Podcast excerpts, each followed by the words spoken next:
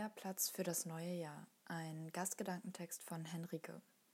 Silvester 2018. Ich kann mich an die Heizung erinnern, auf der ich saß, und das Glas, was ich in der Hand hielt.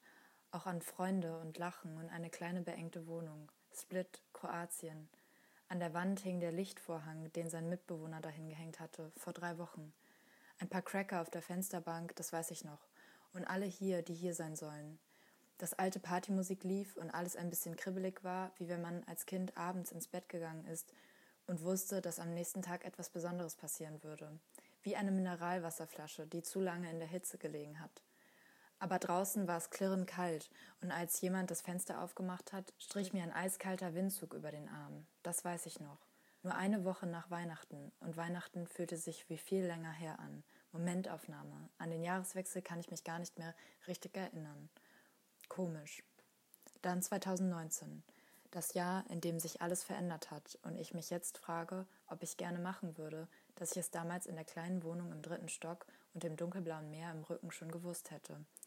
Und ob diese Veränderung ihre Bedeutung verliert, wenn ich darüber nachdenke, dass sich ja ständig immer alles verändert. Vielleicht nicht so radikal, jedenfalls. Meistens weiß man es eh erst danach besser. Es hat den Moment damals nicht verkleinert, vielleicht überschattet, das kann ich irgendwie nicht verhindern. Silvester 2019. Anders und anders und wieder genau dasselbe. Braucht man Durchhänger, um das zu schätzen, was man hat? Die Wohnung im dritten Stock in Kroatien gibt es noch, aber nicht mehr so. Die Menschen in dieser Wohnung gibt es noch, aber ich weiß nicht wo. Ich glaube nicht, dass der Lichtvorhang noch hängt, und die Leere hat sich ab September nicht mehr so leer angefühlt wie bis dahin. Und irgendwie dreht sich alles weiter und ist nie fertig gelebt. Das denkt man nur, weil man nichts kennt bis zu dem Zeitpunkt, den man gerade lebt. Wie gut, dass ich das jetzt weiß. Weißt du, es ist alles gut. Ich wünschte, es wäre nicht so geendet.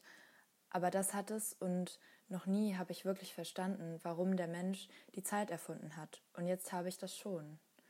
Nämlich, damit man einen Riegel vor etwas schieben kann und etwas zu Ende sein kann. Vielleicht, damit es seine Bedeutung nicht verliert. Oder um es auszusortieren. Damit es wirklich zu Ende geht. 2019 kommt in ein Regal, um es anzuschauen oder es sein zu lassen. Aber besonders damit Platz ist für 2020. Und es wird wieder etwas genauso Schönes kommen.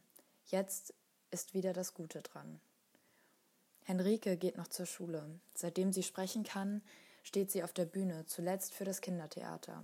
Wenn sie schreibt, dann über das, was sie erlebt und manchmal über das, was sie träumt. Und oft gibt es da keinen Unterschied.